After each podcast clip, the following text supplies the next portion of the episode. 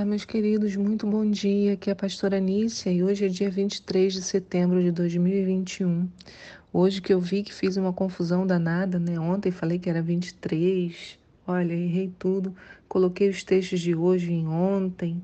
Então, se você está acompanhando as leituras, acompanhe pela imagem que a gente coloca com os textos da semana porque pelo devocional eu acho que eu fiz um desserviço, né? Compliquei mais, com, é, atrapalhando a vida aí de todo mundo. Então, os textos de hoje são Zacarias 14, de 1 a 21, 1 Reis 2, Atos 26, de 1 a 18. Por isso que ontem, quando eu falava, eu falei, nós estamos começando o livro de Reis. Eu falei, mas gente, já estamos no capítulo 2, que estranho. Mas é isso. Bom, a, a pergunta para nós hoje é: o azeite e as vasilhas, como pedir prosperidade na festa de tabernáculos? Veja, essa palavra prosperidade me dá até arrepios, né? Porque ela virou um motivo para manipulação emocional, manipulação espiritual, e nós temos que ter muita cautela em utilizá-la. Parece que assim da maneira como muitos muitas vezes os usamos, parece que Deus tem que sempre trabalhar para que eu fique rico, para satisfazer as minhas necessidades, me esquecendo de que eu também sou servo e servo agrada ao seu Senhor. E não o Senhor vive em função do servo, né? Trabalhando para tudo que eu preciso. Então, para virmos até a festa com o coração ajustado, precisamos falar sobre as bênçãos que rogaremos ao nosso Deus durante toda essa celebração.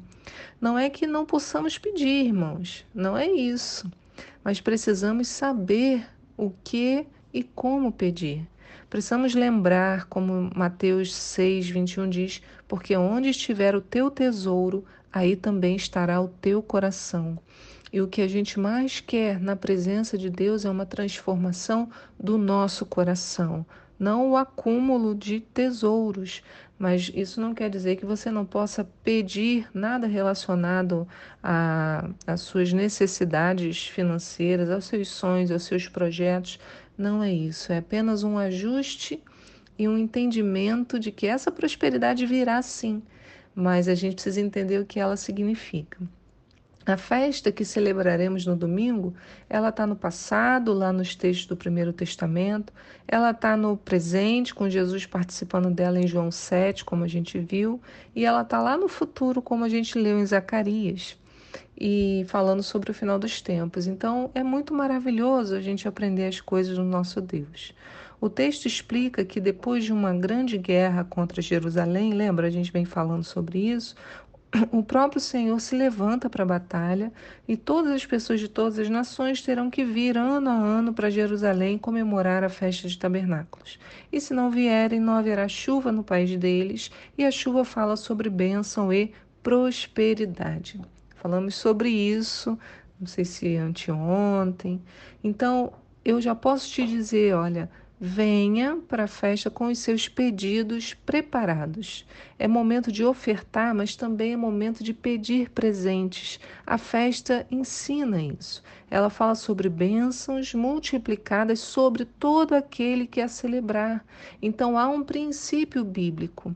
E ainda como vimos ontem, fala de sairmos cheios de alegria.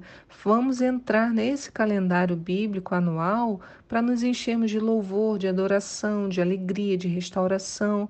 É um novo tempo para nós, né? Temos que fazer parte disso. Agora, o texto de Zacarias nos dá um detalhe muito, muito interessante que ajuda a confirmar um pouco uma teoria que eu comentei há muitos anos, quando numa pregação, eu disse que eu ia ensinar como deveríamos celebrar a festa a partir do texto de 2 Reis, no capítulo 4, de Eliseu com a viúva. Você lembra dessa história? A história é assim: uma mulher viúva foi procurar Eliseu e ela conta para ele que quando seu marido morreu, deixou-a com uma grande dívida e agora o credor chegou e queria tomar os filhos dela como escravos a fim de pagar a dívida. E ela vai pedir ajuda ao, ao profeta. E ela conta tudo isso para ele e ele faz uma pergunta muito, muito rica para ela. Ele diz assim: Eliseu indagou, né? Segundo Reis 4, verso 2. Que posso fazer por ti? Dize-me, que tens em casa? Ao que ela prontamente respondeu: Tua serva nada tem em casa, a não ser uma vasilha com azeite. Então ele ordenou: Vai e pede emprestadas a todos os teus vizinhos ânforas, vasilhas vazias, tantas quantas puder recolher. Depois entra na tua casa, fecha a porta atrás de ti e de teus filhos e derrama do azeite puro que brotar em todos esses vasos, pondo-os de lado à medida que forem ficando cheios. E assim ela se foi, trancou-se em casa com seus filhos e começou a encher as vasilhas que eles traziam. E quando todas as ânforas estavam cheias, a mulher pediu aos seus filhos: Traz mais uma vasilha. E o filho disse: Não há mais nenhuma vazia. Então aquele azeite parou de correr, e em seguida ela saiu, contou tudo o que se passara ao homem de Deus que lhe orientou, dizendo: Pois agora vai, vende esse óleo puro, paga todas as tuas dívidas e viverá em paz, tu e teus filhos, do que restar da renda. Então veja que riqueza. O azeite encheu todas as vasilhas que os membros da comunidade ofereceram. E essa prosperidade, gente que tosse, essa prosperidade, dá uma licença rapidinho. Nesse devocional não temos edição, gente. É uma gravação direta. Vamos entender o que é prosperidade ela vai à comunidade, ela recebe o apoio da comunidade, ela volta com as vasilhas e diante daquilo que ela ofereceu primeiro, porque ela, ele pergunta o que você tem, ela primeiro diz eu não tenho nada e depois ela fala eu tenho só uma vasilha de azeite. Deus pega aquilo que ela tem e multiplica, multiplica, multiplica na comunidade. E ela pôde então vender esse óleo, quer dizer, aquilo que há encheu, vai retornar para essa comunidade em bênção também, vai pagar as dívidas delas e, e vai fazer com que ela possa viver em paz. Não só ela, mas os filhos. O... E isso, irmãos, é o que acontece em tabernáculos. A gente vem com uma oferta, que é o nosso azeite, com aquilo que eu tenho, não é nada sobrenatural aquilo que eu possuo, da minha gratidão, do que eu entendo que eu posso ofertar ao Senhor.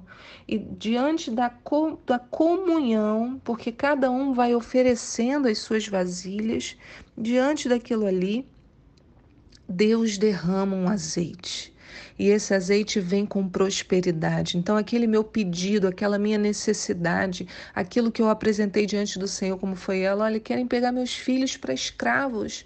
Deus vem e reverte toda essa história. E isso é prosperidade.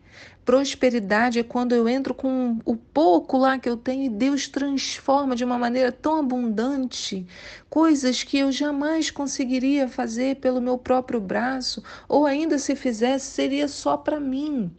Mas o que aconteceu é que a bênção que veio sobre ela abundou sobre todos aqueles que estavam ao redor dela. Essa é a prosperidade ajustada, né? Uma necessidade que Deus usa para abençoar não só a mim, mas muitas outras pessoas. A prosperidade não é só para o meu benefício. Esse é o, né? Por que, que Deus vai me trazer essa prosperidade? Porque Ele tem um plano, um projeto de abençoar muitas outras pessoas. Lembrando do texto de Zacarias 14 que temos trabalhado, a gente vai ler um pouquinho mais a partir do verso 20, que a gente não leu anteriormente. Diz assim: Naquele dia está estará inscrito em todas as sinetas penduradas nos cavalos, consagrado ao Senhor. E os caldeirões e as panelas do templo do Senhor serão tão sagrados quanto as bacias diante do altar. E todas as panelas nas cidades de Jerusalém e Judá serão dedicadas ao Senhor Todo-Poderoso. E, portanto, todos que vierem sacrificar durante a festa tabernáculos tomarão dessas panelas separadas e cozinharão nelas. Então, tomarão emprestado. A partir daquele dia, nunca mais haverá cananeus, traficantes na casa do Senhor. Então, vejam só: as panelas, as vasilhas de cada pessoa será dedicada ao Senhor. Irmãos, é a mesma analogia. Todas as panelas no tempo do Senhor serão sacrificadas, quer dizer, tudo que nós temos é de Deus são é, dedicadas ao Senhor, e todo mundo que vier se aproximar pegará emprestadas panelas, cozinharão nelas as suas ofertas. Quer dizer, há uma relação daquilo que eu tenho para mim com aquilo que eu abençoo a outras pessoas, para que elas também tenham condições de receber, de ir até o templo, de sacrificar. É isso que acontecia. Vinham pessoas de fora elas pegaram, eram tantas pessoas que não dava os utensílios né, é, do, do altar não eram suficientes, mas toda a cidade estava abençoada. Então todas as panelas das casas poderiam ser usadas nos sacrifícios uma comunidade envolvida, cada um com a sua contribuição. Aleluia! Isso é uma revelação maravilhosa. A questão da comunhão é fundamental para a festa. Da mesma forma que as ofertas, temos que apresentar as nossas mãos também. E essa é a relação forte com o texto né, que a gente viu de 2 Reis 4.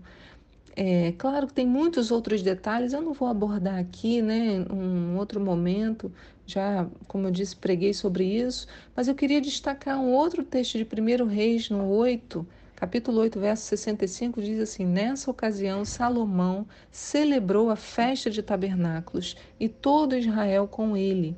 E houve uma grande assembleia com multidões vindas desde Lebo-Hamat, entrada de Hamat, ao norte, até o ribeiro que marca a fronteira com o Egito ao sul.